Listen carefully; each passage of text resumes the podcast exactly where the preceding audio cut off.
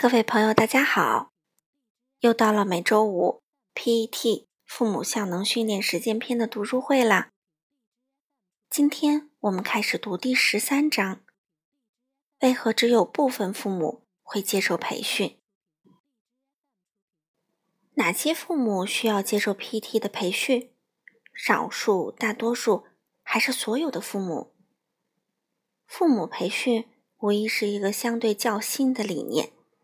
这个理念正是最近才产生的，它可以让父母受惠，但尚未被广泛的接受，更不用说它为社会带来利益。这样的父母培训会被广泛开展并延续下去，还是仅仅一时的风尚，并最终淹没在历史长河中？父母需要这些问题的答案，来帮助自己决定是否参加这样的课程。要确定 PET 对自己有好处，并且会提升家庭生活质量。从我们一直接触的 PET 课程的毕业家长们所提供的报告中，我们了解到为何他们决定要参加这样一门课程。他们分享了在参加课程之前家里的状况，也提到他们为何要寻求这样的培训来得到帮助。有些父母很挑剔，并未立即做出决定。有些父母非常急切，所以当看到有这样一个可以帮助自己的课程时，立即就参加了。在有些家庭里，妈妈参加了，可是爸爸却拒绝参加。我们也了解到，为何有些父母会拒绝父母需要参加培训这个理念，以及为什么这样的理念会让他们感到被伤害。在这一章里。我会为大家讲述我所了解的情况，建议这些内容能帮助父母们对父母效能训练有一个更为深入和清晰的认识。为何它会让家庭和社会受益？当然，通过参加训练就能成为更有效能的父母这样的理念，与许多已被广泛接受的传统观念相抵触。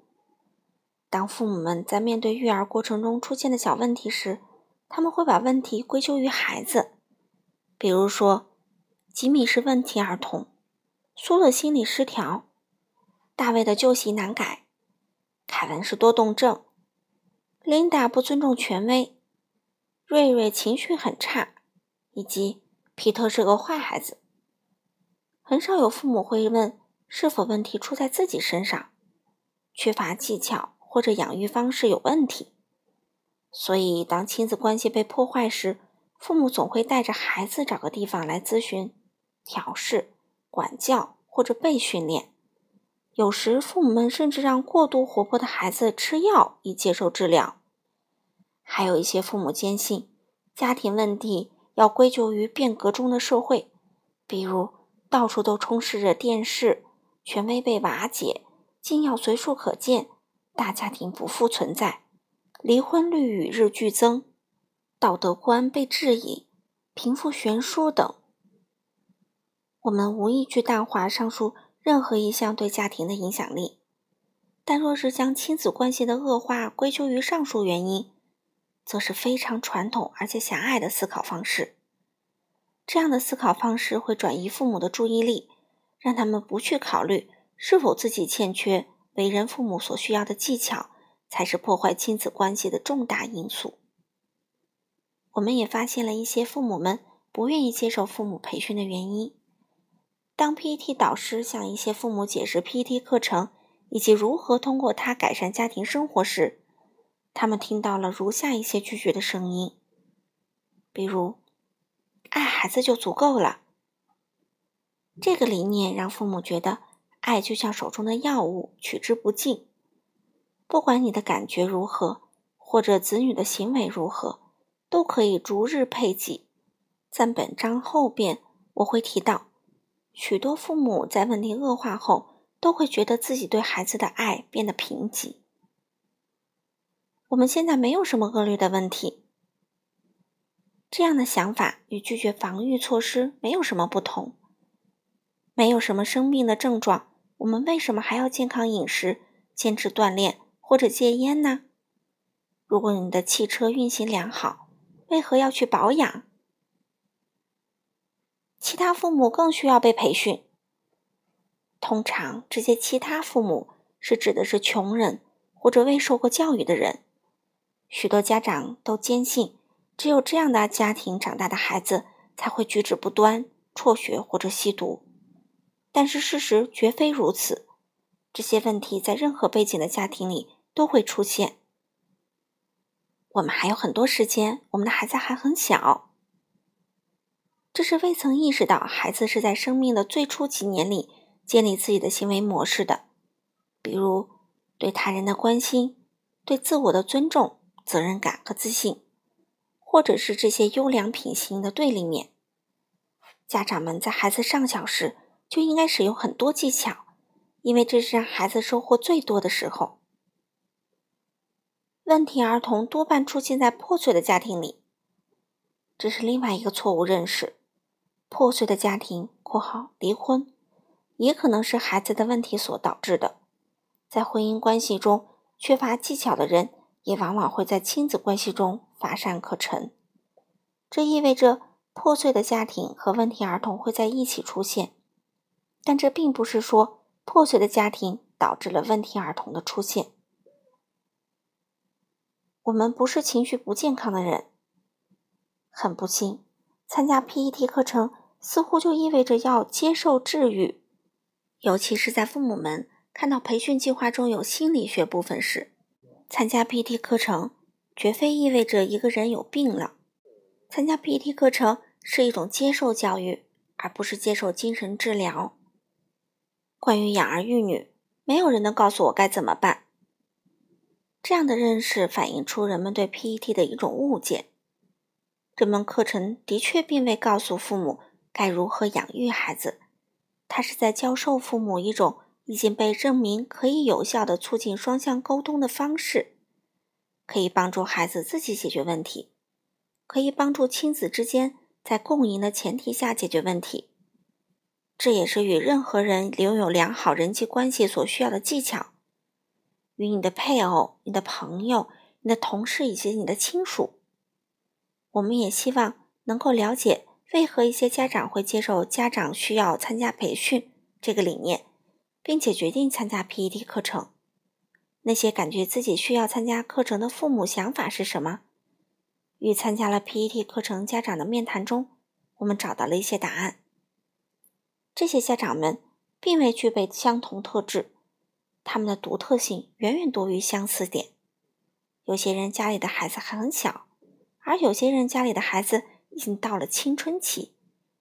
有些家长感觉自己已经做得很不错了。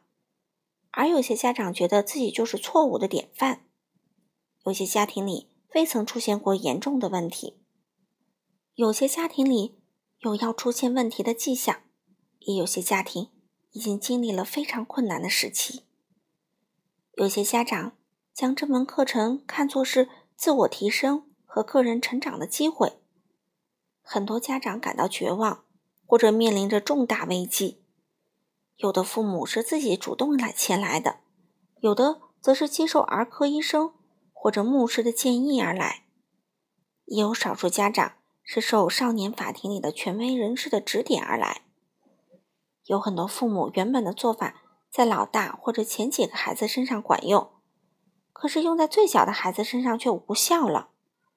一些家长将为人父母视为一种挑战，对自己能力期许过高。也有些家长则带着惊恐与害怕，认为自己一定会遇上麻烦。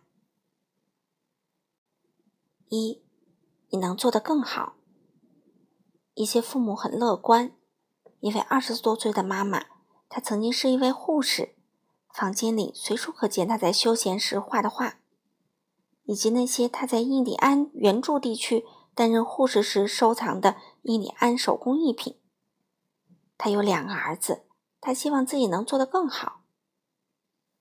我认为任何人都会有那种感觉，就是认为任何事情都能在现有基础上做得更好。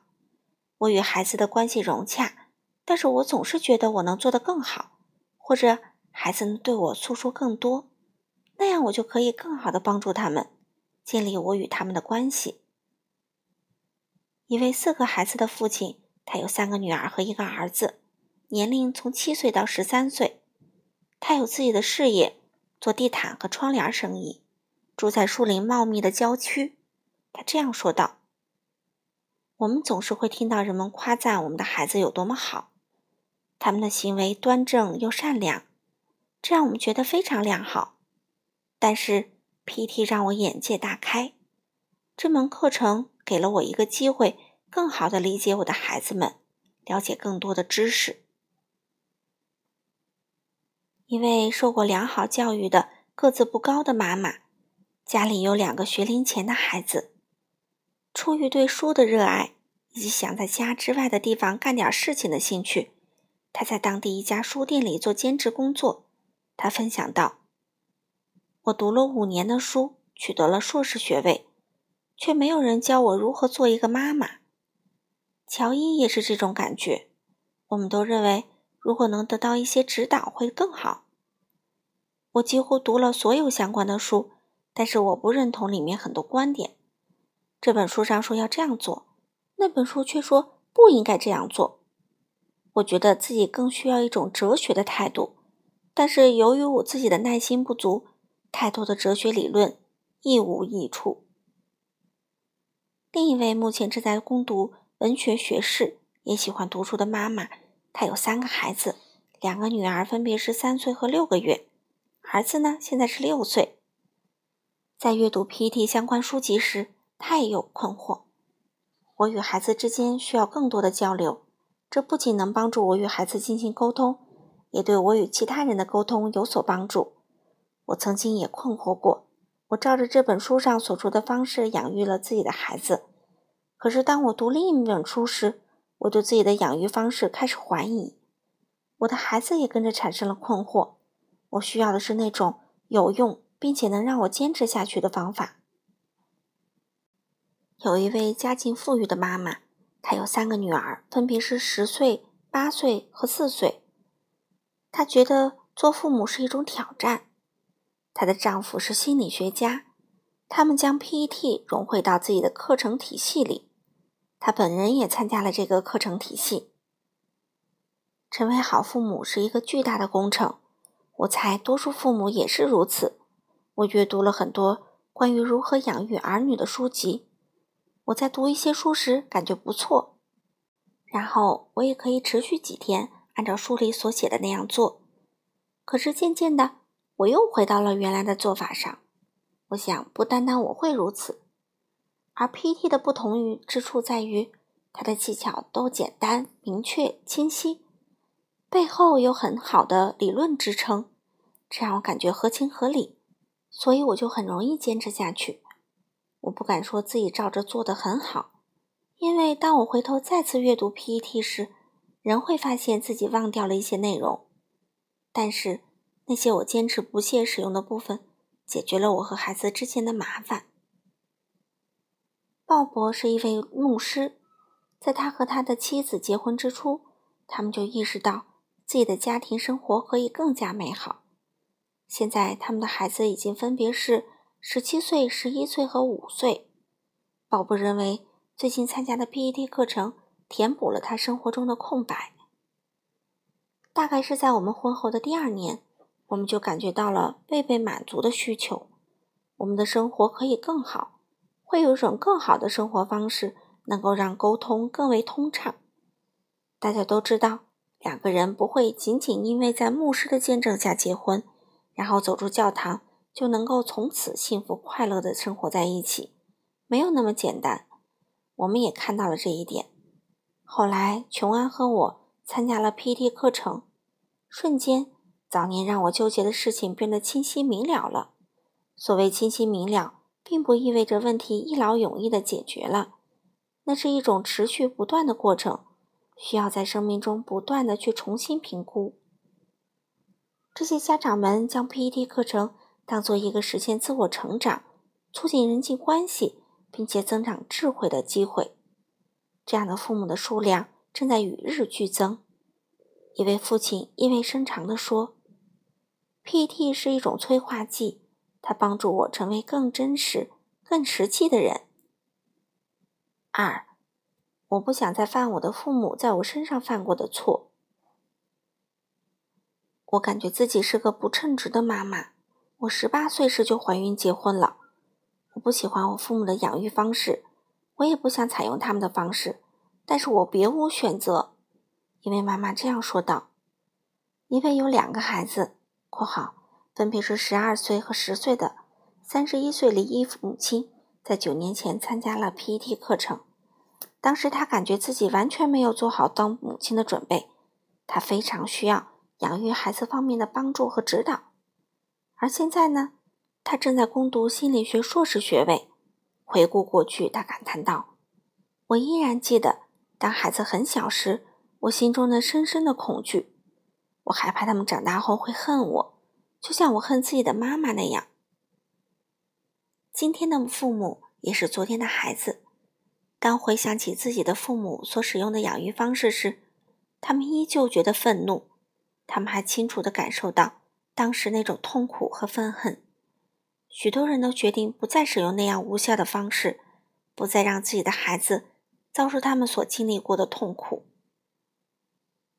被访者说：“我有一个权威型的父亲，而我的妈妈则喜欢通过情绪化以及各种各样让我产生罪恶感的话来控制我。我恨这种方式，我恨他们这样对我。我不想做这样的父母。”访问者问：“你已经依赖这样的方式了吗？”被访者说：“的确如此。我是个典型的要么权威，要么纵容型的家长。”先是纵容，直到我受不了他们；接着开始使用权威，直到我受不了自己。另一位妈妈也有类似的感受，她三十二岁，有两个孩子，分别是三岁和一岁。她也谈到了她父母对待她的方式给她带来的痛苦。访问者问：“你参加 PD 课程是因为你的父母给你树立了不好的榜样？”被访者说：“是的。”是很差的典型。我决定参加 PET 课程，是因为我和他们之间的关系很差。我感觉自己经常被控制。我学会了按照他们的意愿行事。我猜，这是因为我感觉只有这样，我才能被爱。我真的不希望自己的孩子也像我那样。访问者说：“你还记得自己小的时候对这些事的感觉吗？”被访者：“当然。”我从未觉得自己有对任何事情发言的权利，而且总是被期待做一个不是我自己的我。我没有其他选择，因为我很害怕。这种恐惧让我只能按照他所设、他们所设定的路线行事。这种方式让我很不快乐。我的本性无法展现，所以我不想这样对我的孩子。访问者：嗯。被访者：还有一点，由于我感觉他们是权威型的家长。我则成为了纵容型的家长，走上了另一个极端。然而，我并不喜欢自己这种纵容。我并不是真的想让孩子们做那些我允许的事情，但是我怕自己会太严厉。这些家长希望能打破这样的恶性循环，他们希望能用更好的方式对待自己的子女，但是这样的动机却隐藏着一种危机。他们可能会走向另外一个极端。上面这个对话里的妈妈就发现了这样的陷阱：由于过度补偿而变得纵容，结果如何？我见过很多这样的例子：做父母的开始对孩子产生怨气，甚至开始讨厌孩子。三，为人父母是一份可怕的、艰难的差事。PT 课程给一些家长提供一个承诺。承诺可以让大家对为人父母这个可怕、艰难的差事有所准备。我感觉我需要所有我能找到的帮助。一位家长这样说道：“我被那些需要我去解决的事情吓到了。”佩妮和约翰都是二十多岁，结婚后的五年半内，他们过着二人世界。经过一番慎重的考虑之后，他们决定生育。可是。他们觉得他们的新生活方式需要指导，他们需要单独相处的珍贵时光，他们不希望由于亲子关系而影响亲密关系。佩妮表示，她需要一些建议。她的孩子当时两岁。我参加 PD 课程是因为我认为养育孩子是一件新事物，我不太记得自己的家人是如何做的，那都是很久以前的事情了。我想，我可能需要用到我能得到的所有的建议。这也许是个好计划，但是我想还是应该一开始就选择正确的建议。另一位参加 PT 课程的家长给出的最重要的理由是，他要尽可能早的掌握成为有效能的父母那些技巧。他是小学老师，并且在攻读硕士学位。他分享了自己抚养两个男孩，一个三岁半，一个七个月的经历。她的丈夫也是一名老师。他们在明确了个人和职业目标后，才生育了孩子。通过 PT 的课程，他们寻求到了养育孩子方面的帮助。在我的原生家庭里，男孩子们往往会以离家出走来反抗，并且不再回来。我丈夫和我都非常注意建立孩子与我们之间的开放的亲子关系，并且希望一直持续下去。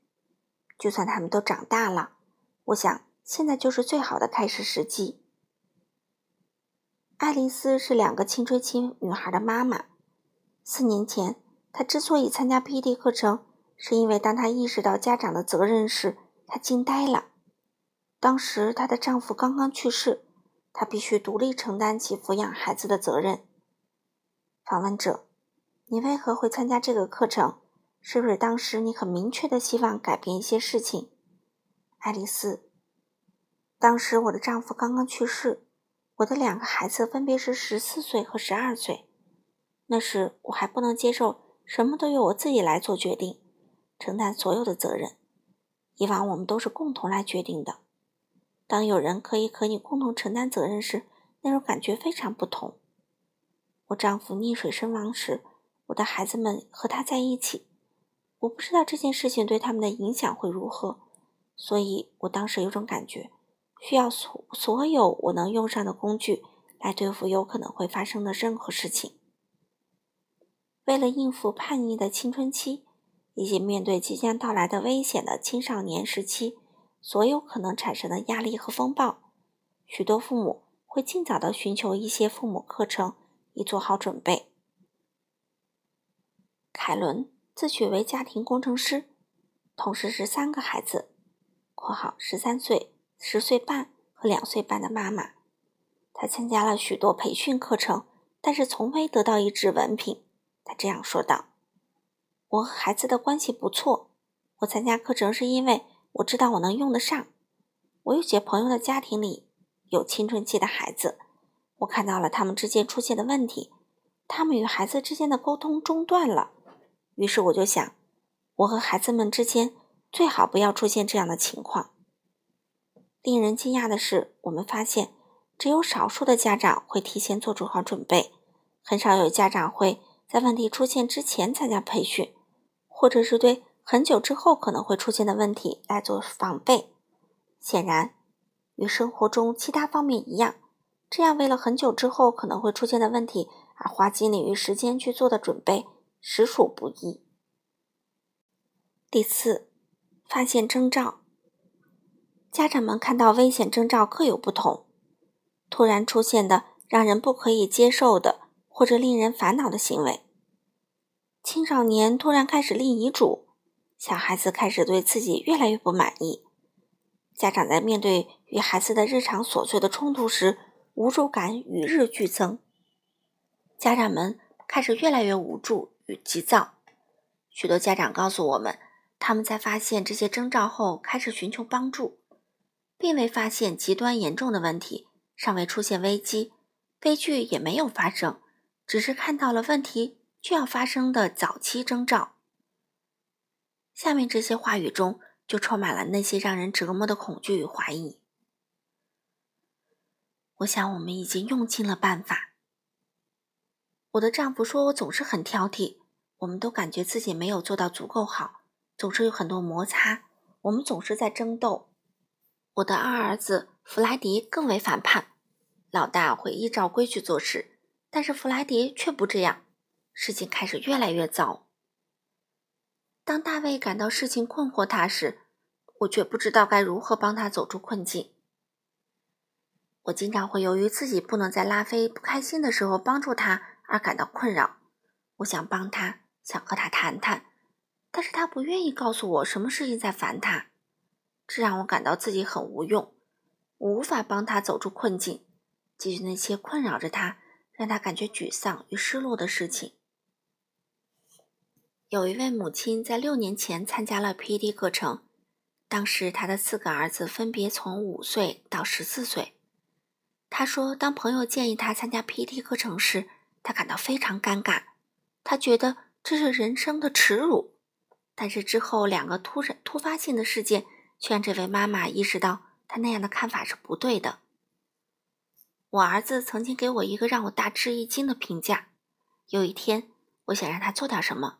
对我而言，那是很正常的事儿，但是他却说：“好啦，别再发牢骚了。”虽然我一点都没有意识到，但显然，当我要他做什么时，感觉就像是我在对他发牢骚。我想，好吧，如果他感觉是这样的，那么一定是哪里出现了问题。我们对于老大不屑于做家庭作业这个问题，也想了很多办法，但都无济于事。我的丈夫总是和我说。该做那些什么？让老大每天至少在房间里写两个小时的作业，或者是六个月内不要看电视。但是，我试着用了这些办法后，发现没有什么效果。我可以让他待在房间里，但他就是坐在那里盯着地板，什么也不干。他的成绩每况愈下，他很不开心，我们都不开心。后来我参加了 PET 课程。一些父母发现，为人父母的那些幻想被打破了，并不像人人所羡慕的那样，事情会变得难以控制。史蒂芬和安讲述了成为家长后的沮丧和领悟。他们有两个孩子，分别是十岁和七岁。安说：“我总是对他们唠叨，我自己也很清楚我在唠叨，可是就是无法停止。我知道，作为父母。”不应当这样不断的唠叨，没有人能受得了这个。访问者说：“你会对什么事情唠叨呢？”安说：“天哪，所有事情。”访问者说：“日常的简单事情，比如刷牙、梳头。”安说：“嗯。”史蒂文说：“比如收拾他们的房间，比如整理他们的床铺，要求我们注意餐桌礼仪，或者餐后清洗盘子，或者其他家务活。”所有这些看来不起眼的，但是非常实际的事，都是些日常事务。访问者，那你的感觉如何呢？安说：“我会非常生气，我确定就是生气，既生我自己的气，也生其他人的气。我觉得自己能够找到更好的方式来处理，但是要成为好的父母，需要花上许多时间。P.D. 课程能帮助我节省下来这些时间。”因为我能更有效的来做事儿。幸运的是，这些家长关注到了自己这种无助或者愤怒的感受，并对这些征兆做出了建设性的回应。当他们感受到事情有些不能不可控时，采取了行动。他们也认为家里的这些困扰不应当日复一日的出现，而有些父母在这些早期征兆出现时未能及时采取行动，他们无视这些征兆。只是期待这些迹象或者征兆能自己消失，无助演变成了无望，失望又化为幻灭，为人父母不再有任何愉悦，而成为了负担。好了，朋友们，今天第十三章上半部的内容我们就讲到这里了。下周同一时间我会继续带来第十三章后面的部分。那我们期待下次再见喽。